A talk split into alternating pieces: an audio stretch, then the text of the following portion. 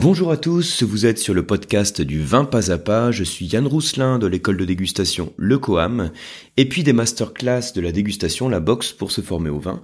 Et dans ce nouvel épisode du podcast, on va continuer notre petite série hein, qui est commencée depuis quelques semaines par rapport au cépage euh, sur la reconnaissance à l'aveugle des principaux cépages. Donc on a fait déjà quelques épisodes sur les rouges, et puis à présent, je voudrais vous proposer donc un épisode sur les blancs. En fait, on va en faire deux sur les blancs hein, parce que il y a quand même quelques cépages dont je veux vous parler. Et sur un seul épisode, on serait obligé donc soit de faire un épisode très très long, soit de survoler un petit peu tout ce que j'ai à vous dire. Donc mon but ici, hein, comme sur les autres épisodes sur les cépages, ça va être de vous donner quelques clés le plus pratiques possible, quelques informations, quelques connaissances, et quelques clés pratiques pour reconnaître quelques cépages blancs. Et dans cet épisode, on parlera du cépage Chenin, le cépage Sauvignon et le Riesling.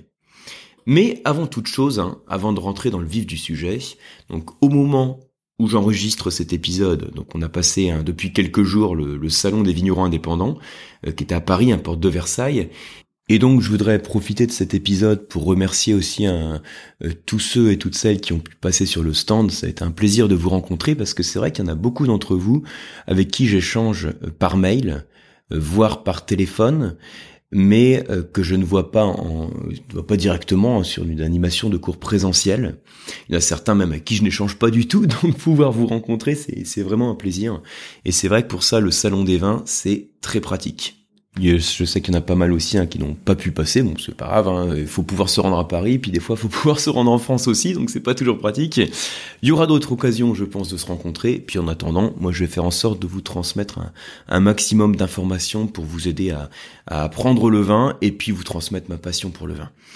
Alors, on va rentrer dans le vif du sujet. Ce que j'ai voulu traiter aujourd'hui, c'est plutôt des cépages de climat, on va dire frais à frais à tempérer, on va dire. Vous savez que pour faire simple, on pourrait diviser la France en trois grandes zones euh, climatiques. Donc trois grandes zones climatiques. Alors, je crois que j'en ai déjà parlé sur un des épisodes sur les cépages, mais bon, je vais vous le rappeler rapidement. Il y a une zone climatique, climatique où il fait froid, l'autre où il fait chaud, et puis l'autre qui est entre les deux. Celle où il fait froid, bah logiquement c'est la partie nord, hein, euh, l'Alsace, Champagne, la Loire, la Bourgogne, Jura par exemple. Celle où il fait chaud, c'est le bassin méditerranéen avec le, sud de la vallée du Rhône, puis la zone Languedoc-Roussillon-Provence, la Corse aussi, hein. et puis celle où on est entre les deux, ça va être plus la zone influence océanique, comme la zone Bordeaux-Sud-Ouest par exemple, et puis le nord de la vallée du Rhône. Donc on a des comme ça des grandes zones climatiques, euh, pour simplifier un peu ce qu'on peut avoir euh, en termes de climat et de cépages sur la France, et puis on peut ensuite répartir les cépages sur ces zones climatiques. Pour parler des blancs, je commencerai donc dans cet épisode à vous parler des cépages plutôt adaptés, on va dire, à la zone climatique fraîche, enfin je pourrais dire frais à tempérer. Et puis la semaine prochaine, je vous parlerai de cépages adaptés à des zones climatiques euh, de tempéré, on va dire tempéré à chaud. Donc c'est-à-dire que la semaine prochaine, on parlera du vionnier. Je voudrais vous parler aussi du cépage Vermentino. Et puis, bah, la semaine prochaine, vous parlerai aussi du chardonnay, même si le chardonnay, on pourrait le mettre aussi dans les frais. Hein. Vous verrez, on, on, en reparlera la semaine prochaine. Bien, alors aujourd'hui, on va parler Chenin, Sauvignon, Riesling. Premier truc à retenir, globalement, on va les retrouver dans des zones plutôt fraîches. Mais maintenant, si on parle de maturité, il y a entre autres hein, une grande distinction qu'on peut faire entre ces trois cépages, hein, Chenin, euh, Riesling et Sauvignon, c'est la période du débourrement. Donc le débourrement, j'en ai parlé hein, sur cette série sur les cépages à l'aveugle. Si vous n'avez pas écouté les autres épisodes, le débourrement, c'est quand, on va dire, le, petit bourgeon il apparaît hein, sur le pied de vigne. Euh, donc c'est le moment, on va dire, où la vigne se réveille et vous avez ensuite les parties vertes, euh, les petits bourgeons qui commencent à apparaître. On appelle ça débourrement parce que vous avez la bourre, le petit duvet qu'il y a sur les bourgeons qui s'en va. Bon, voilà comment je peux le dire de, de manière simple. Grosse différence donc entre ces trois cépages c'est que le chenin, blanc, bah, par rapport aux deux autres, il débourre super tôt. super tôt, c'est-à-dire une semaine avant à peu près. Alors, s'il débourre super tôt, hein, s'il y a son bourgeon qui apparaît avant, qu'est-ce que ça veut dire intuitivement? Ben, ça veut dire que s'il est dans une zone climatique où on a des risques de gelée de printemps, eh ben, il va pas forcément se plaire. Parce que s'il y a un gel de printemps, eh bien, quand vous avez un cépage qui débourre tôt, eh bien, le gel est beaucoup plus euh, agressif sur les parties vertes à partir du moment où vous avez le cep de vigne sur lequel vous n'avez pas encore la, végétation qui s'est réveillée, hein, vous n'avez pas encore eu le débourrement, le cep est moins vulnérable. Donc ça veut dire que notre chenin blanc qui débourre avant le sauvignon et le riesling, ça veut dire qu'il va falloir le planter dans des zones où vous avez un climat, euh, comment dire, un climat sur lequel vous avez moins de risques de gel de printemps, donc moins continental en fait. C'est ça un peu le truc à avoir en tête, c'est que vous allez le trouver dans des zones moins continentales. Regardez, si je compare Chenin, Sauvignon, Riesling, alors Chenin, Sauvignon, c'est deux grands cépages de la Loire, hein, c'est les, euh, les gros cépages blancs, les grands cépages blancs de la Loire. Euh, si j'exclus le, pays nantais avec le muscadet. Hein. Donc Chenin blanc, on va le trouver sur la, zone euh, Anjou, Saumur, Touraine, le cœur de la Loire, donc qui est encore sous influence océanique. Et ensuite, à mesure que je m'éloigne de la façade atlantique, j'arrive donc logiquement sur des zones plus continentales, et là dans le centre-Loire avec euh, euh, Sancerre, Pouilly-Fumé, bah c'est plus du chenin que j'ai, c'est du Sauvignon. Parce que le Sauvignon est plus continental, on peut l'exprimer comme ça, hein. le Sauvignon il est plus continental, parce que comme il débourre plus tardivement, eh bien les risques de gel de printemps qui sont plus marqués à mesure qu'on s'éloigne de la façade atlantique, font qu'on va privilégier le Sauvignon sur les zones continentales. Donc je sais pas si ma phrase est très française, je sais pas si elle est très très compréhensible, mais bon, vous avez compris l'idée. Hein. Chenin plus atlantique, on va dire, et Sauvignon plus continental. Et le Riesling, euh, au passage, c'est également un cépage continental, puisqu'en France, c'est un grand cépage d'Alsace. Donc ça, c'est le premier, la première notion à avoir en tête. Certes, ce sont des cépages de climat frais, voire frais à tempérer, mais parmi ces trois cépages, on a le chenin qui va avoir un débourrement précoce, et donc ça va être plus un cépage atlantique, alors que le sauvignon et le riesling seront plus des cépages continentaux. Alors, autre point qu'on va développer un petit peu, c'est la localisation de ces, cépages. Alors, premier truc par rapport au chenin, il faut savoir que c'est un cépage qui est pas très internationalisé. Donc internationalisé, c'est-à-dire qu'il n'est pas présent dans beaucoup de pays, pour faire simple, par rapport à d'autres cépages fortement internationalisés, comme le chardonnay dont on reparlera, comme, le, comme le sauvignon dont on va parler tout de suite d'ailleurs. Alors le chenin, le truc à savoir, c'est que c'est un cépage originaire de la Loire, plus particulièrement de l'Anjou, et puis que en France, la plupart des surfaces plantées en chenin se trouvent dans la Loire à 95%. Après, vous en avez un petit peu dans le sud, hein, mais c'est surtout dans la Loire.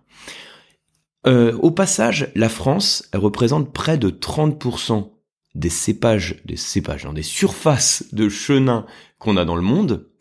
Mais sachez que plus de 50% des surfaces de chenin se trouvent en Afrique du Sud.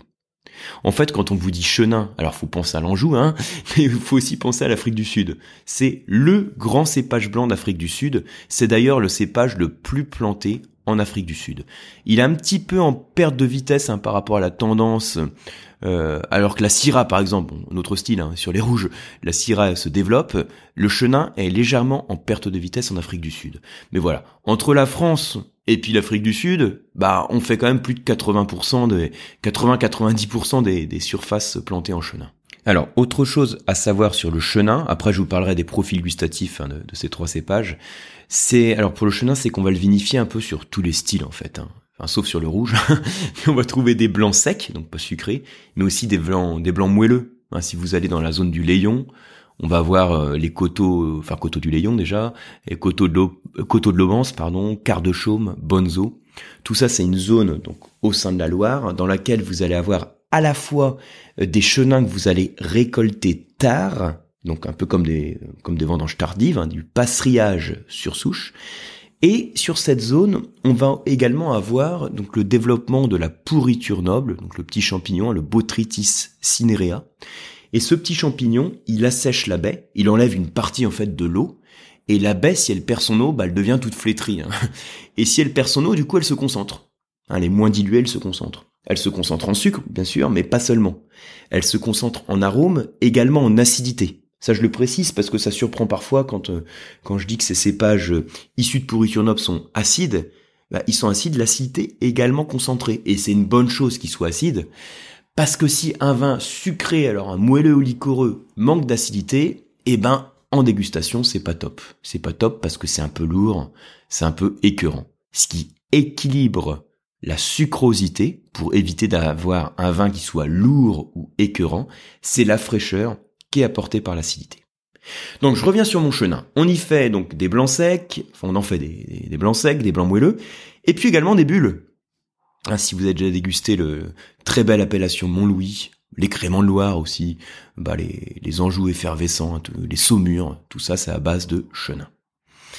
Bien, alors autre chose, euh, donc ça c'est par rapport au chenin. Ensuite, par rapport au sauvignon, donc grosse différence pour le sauvignon, c'est que lui, il est fortement internationalisé. En gros, ça veut dire que presque partout où on fait du vin, en tout cas dans les grands pays producteurs, presque partout on trouve du Sauvignon. D'ailleurs, hein, c'est un des cépages blancs les plus plantés au monde. Après le cépage Ayren, donc Ayren c'est un cépage espagnol, mais l'Ayren n'est pas réputé pour sa qualité ni pour sa notoriété parce qu'il est jamais mis en avant. Euh, donc après le chardonnay en fait. Parce que le chardonnay en fait, on peut considérer que c'est le cépage blanc le plus planté si on exclut euh, Puis juste après le chardonnay, bah il y a le sauvignon. Donc en gros, euh, donc je veux dire c'est un cépage continental, c'est ça qu'il faut avoir en tête, continental euh, qui a un débourrement moyen, donc ce qui permet en fait de, résister, de résister au, en partie en tout cas au gel de printemps. Et qu'on va retrouver également alors un pays peut-être à vous citer, c'est quand même la Nouvelle-Zélande, parce qu'en Nouvelle-Zélande, c'est le cépage le plus cultivé. Comme je vous disais tout à l'heure, c'est un cépage de fraîcheur. C'est un peu le thème du podcast du jour, hein, les cépages de fraîcheur, on va dire. C'est un cépage de fraîcheur, donc on le retrouve dans les vignobles du Nouveau Monde à partir du moment où vous avez une appellation, une zone de production qui présente une certaine fraîcheur. Donc certaines, ces certaines fraîcheurs, elles peuvent être apportées hein, par la euh, par la latitude, mais aussi par l'altitude. Quand on va en hauteur, quand on va sur les sur les reliefs, hein, sur les montagnes, eh ben il fait plus froid. À peu près tous les 100 mètres, on perd environ 0,6 degrés. Et puis si on perd des degrés, c'est-à-dire qu'il fait plus froid, donc la, la baie de raisin, elle va moins vite à maturité. Et comme elle va moins vite à maturité, l'idée à avoir en tête, c'est que son jus, qui est acide au départ, il va perdre moins vite son acidité. Donc il conserve une certaine fraîcheur. Donc, à partir du moment où on a des zones de production qui présentent une certaine fraîcheur, on est susceptible, hein, en tout cas dans les pays du Nouveau Monde, de trouver du Sauvignon. Sachez que c'est une variété que j'appelle pédagogique, parce que quand vous dégustez à l'aveugle un vin issu de Sauvignon, il y a souvent des indices qui vous permettent éventuellement de l'identifier. En fait, il y a des arômes qui sont euh, très frais, alors des arômes de, on dit fleur de cassis, euh, parfois on dit pipi de chat. je sais pas si ça vous évoque quelque chose comme arôme, hein. si vous avez un chat peut-être. en tout cas, c'est pas forcément perçu de manière très positive quand on dit qu'un vin sent le pipi de chat. Mais voilà, c'est le côté classe du pipi de chat. Donc le côté un peu, c'est des notes un peu végétales, de voilà, de bourgeons de cassis, des notes d'agrumes. Euh, tout ça, c'est lié en fait à la famille des thiols. Thiols, c'est T-H H-I-O-L, des composés qui sont créés dans la fermentation alcoolique et qui marquent les arômes du sauvignon. Voilà, quand ça sent le, sauvignon, c'est vrai que c'est assez, caractéristique. On a aussi quelques arômes de fruits exotiques un peu qui vont éventuellement évoquer le, les fruits de la passion. Donc, alors après, je reviens sur le Riesling du coup. Euh, en termes de localisation, pour le Riesling, donc en France, on va le retrouver en Alsace. Hein, c'est parti le, le, grand cépage noble d'Alsace, donc euh, vinifié monocépage que vous allez retrouver dans l'appellation Alsace et puis euh, Alsace Grand Cru. Sachez aussi, donc c'est pas un cépage qui est fortement internationalisé, mais le pays du Riesling, c'est l'Allemagne. Hein, c'est le, le cépage en fait le plus planté d'Allemagne. Et par rapport à ses caractéristiques, on va le retrouver aussi dans plusieurs styles. Ça peut être, il peut être vinifié en blanc sec, mais aussi en blanc moelleux ou liquoreux. Si on est dans les blancs moelleux ou liquoreux, euh, on, l'obtient en fait par vendange tardive, hein, donc c'est les Alsaces vendange tardive, ou par pourriture noble. Donc dans ce cas-là, on sera sur les sélections de grains nobles. Je sais pas si vous connaissez, hein, bon, si vous êtes amateur de vin d'Alsace, c'est sûr que vous connaissez. Donc vous avez parfois la mention vendange tardive ou parfois la mention sélection de grains. La différence entre les deux, alors mis à part que c'est plus cher, c'est que la sélection de grains nobles, ce sont des grains atteints de pourriture noble. Donc atteints de pourriture noble, comme on a dit pour le layon, hein, c'est-à-dire vous pouvez avoir les grains qui se dessèchent, qui sont attaqués par ce champignon qu'est le Botrytis cinerea. Il y a moins de jus qui est produit, hein, puisqu'il y a moins de moins d'eau en fait dans la baie, donc il y a moins de jus qui est produit. euh, il y a des rendements qui sont plus faibles, il y a beaucoup de concentration, il y a une grande capacité de garde. Et c'est vrai qu'à partir du moment où on a un vin sucré, en fait, un moelleux liquoreux, en général, on peut attendre aussi une capacité de garde qui soit importante. On peut avoir toujours une évolution du vin, une oxydation, une évolution des, arômes, un développement des, composés tertiaires, hein, des notes de vieux vin, etc. Mais le vin, entre guillemets, il tient bien au cours du temps. Alors, un truc aussi qu'on peut voir, c'est le profil gustatif de ces trois cépages que je vais vous mettre euh, soit sur le mail hein, que, que vous recevez, qui accompagne le podcast, ou soit sur l'article de blog. Alors, en fait, ce profil gustatif, honnêtement, il se ressemble. Entre le Riesling, le Sauvignon et le Chenin, il y a des gros, gros points communs. Et le principal point commun sur lequel, celui sur lequel je vais insister, c'est le niveau d'acidité. Parce que qu'on parle de Riesling, de Sauvignon ou de Chenin, on a à chaque fois ici des cépages qui sont susceptibles de donner beaucoup de fraîcheur dans les vins. Beaucoup de fraîcheur traduisait beaucoup d'acidité. Beaucoup d'acidité. Donc ce sont des vins qui font saliver hein, d'une salivation fluide, un petit peu comme si vous tiriez la langue, vous mettez un peu de jus de citron sur la langue et vous avez comme cette forme de picotement qui crée une salivation intense, c'est ce qu'on appelle l'acidité, et ben c'est vrai que ces cépages sont riches en acidité. Et ils ont ensuite un niveau d'alcool qui est de qui que je qualifierais de moyen, mais au-delà de ce taux d'alcool en fait, euh, quand on considère en tout cas le chenin et le riesling, ce sont des cépages de euh, presque troisième époque, en tout cas au début de la troisième époque, c'est-à-dire qui mettent entre guillemets un certain temps pour arriver à leur maturité. Et ça permet aussi, quand on a en tout cas une belle arrière-saison, belle arrière-saison, c'est-à-dire un automne euh, pas complètement pourri, ça permet de les vendanger assez tard. Là aussi, c'est entre guillemets assez tard, hein, mais le fait de les vendanger tardivement, c'est ce qui permet aussi de les récolter en surmaturité. Souvenez-vous, un chenin et Riesling, on peut les vinifier en vin moelleux avec des vendanges tardives ou du botrytis. Le Sauvignon, alors Sauvignon, vous allez le retrouver dans les vins moelleux en fait, pour être tout à fait précis, mais en assemblage. Vous prenez les grands sauternes, il y a le cépage Sémillon, Sauvignon, Muscadelle. Et si le Sauvignon ne va pas être le cépage qui sera atteint par la pourriture noble, ce sera le cépage qui va contribuer aussi à apporter de la fraîcheur, de l'acidité au vin moelleux liquoreux qui autrement en tout cas sur certaines zones, sur certains vins, pourrait être un peu lourd. Donc là, on lui apporte un peu de fraîcheur pour contribuer à cet équilibre. Bien, alors voilà les grands repères à avoir en tête sur ces trois cépages.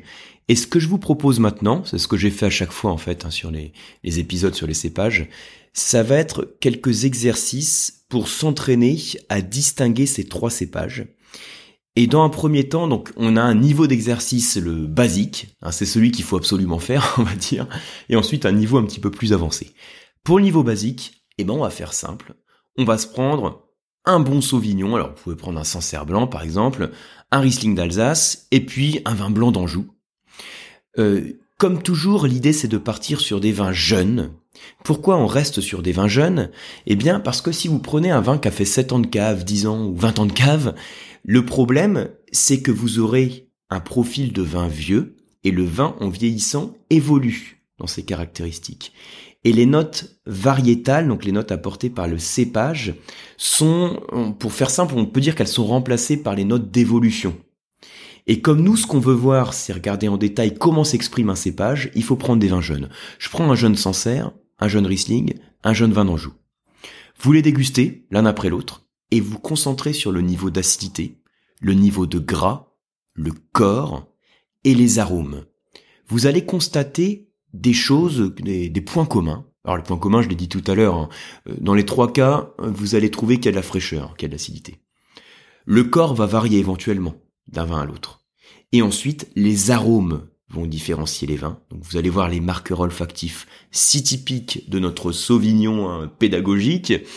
Alors le Riesling, ça dépend lequel vous sélectionnez. Hein. Le Riesling, c'est un peu le cépage au, au mille terroirs en fonction du type de sol. Il va avoir des expressions différentes. Moi, je recommande de passer sur un, Riesling sur la simplicité, sur la fraîcheur, voir les arômes types que l'on peut avoir, hein. ces arômes d'agrumes, de un petit peu de pommes, euh, de pommes vertes, voire en fonction du terroir un petit peu plus de maturité. On peut aller sur euh, jusque des arômes de mangue. Hein. Et puis euh, notre vin d'Anjou, aussi avec sa, signature, hein, ses, ses, notes de coin éventuellement, de poire, et puis éventuellement en fonction du climat et du style, quelques notes un peu de fruits exotiques, d'ananas. Et puis après le deuxième niveau d'exercice, bah là sur le deuxième niveau en fait, on peut aller beaucoup plus loin. L'idée, ce serait par exemple de comparer deux à deux deux sauvignons. Donc on prend notre sauvignon, hein, de notre fraîcheur de la Loire, hein, du centre-Loire, notre sauvignon de Sancerre ou de Pouilly-Fumé, et puis vous comparez par exemple avec un sauvignon de Nouvelle-Zélande. Alors, il a beau avoir une certaine fraîcheur en Nouvelle-Zélande, vous allez voir quand même que le climat ne va pas tailler les vins de la même manière. Plus de gras, plus de rondeur, des arômes de fruits à chair blanche, éventuellement de passion, alors qu'on a des arômes plus frais, entre guillemets plus verts, sur le centre-Loire. Et puis après, vous pouvez comparer deux Riesling.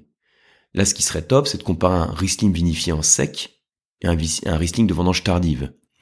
Autre exercice intéressant à faire, c'est de comparer deux Riesling en sec, un Riesling sur l'Alsace, Riesling euh, générique hein, d'Alsace, et puis un Riesling allemand. Volontairement, je vous donne pas d'appellation précise. Là, le but, c'est on va au plus simple. Hein. On prend deux pays viticoles sur lesquels on trouve ce cépage, et puis on s'amuse à voir les caractéristiques communes et les différences. Et puis ensuite pour le chenin, bon là encore il y a, de quoi se faire plaisir. Hein. Euh, vous, vous dégustez un beau savenière, donc euh, on est sur le sur l'Anjou, hein, dans le dans la Loire. Donc pour voir ce que c'est que la concentration en fait sur des beaux chenins. Et puis ça peut être intéressant de déguster des chenins vinifiés en vendange tardive ou bien sur de la pourriture noble dans la zone du Léon. Ça, ça permet de voir vraiment les déclinaisons qu'on peut avoir sur les cépages et d'aller un petit peu plus loin sur l'apprentissage. Donc voilà pour cet épisode en espérant que vous ayez appris des choses hein, sur les et puis des petits exercices hein, à mettre en pratique au plus vite sur le sur la reconnaissance de ces trois cépages. Pour ma part, je vous retrouve sur les cours d'onologie du Quam et puis petite page de pub, hein, je fais souvent à la fin des podcasts. Euh, on est vers la fin de l'année. Vous avez pu voir sur mes mails, j'en parle beaucoup en ce moment parce qu'on a ressorti nos offres de Noël, notamment des offres sur des cours, euh, enfin sur des packs de deux cours et quatre cours donc pour les cours présentiels à Paris et à Aix-en-Provence. Donc tout ça, vous l'avez sur le site hein, lecoam.eu. Vous avez également les formules cadeaux toujours sur les masterclass de la dégustation. Donc là, c'est sur le site masterclass-dégustation.com, faut suivre. Hein. Et puis, vous avez aussi sur le site masterclass la box initiation qui plaît beaucoup aussi sur les offres cadeaux. Donc là, l'idée, c'est que vous recevez, vous recevez en fait à votre domicile pour remettre aux, bénéficiaires un petit coffret euh, composé de six échantillons de vin que j'ai sélectionnés, et puis un accès pour voir un cours théorique sur comment déguster un vin, donc toute la méthode détaillée hein, sur la dégustation, un cours que je vous donne. Et puis ensuite, pour chaque échantillon, vous retrouvez une vidéo de dégustation que je vous propose pour, alors bien sûr, présenter un peu le domaine, mais surtout voir de manière pédagogique comment dérouler chaque étape de la dégustation. Donc voilà un petit peu pour les offres de Noël. Merci beaucoup en tout cas pour votre attention. Et moi je vous dis à très bientôt sur le prochain podcast ou sur les cours.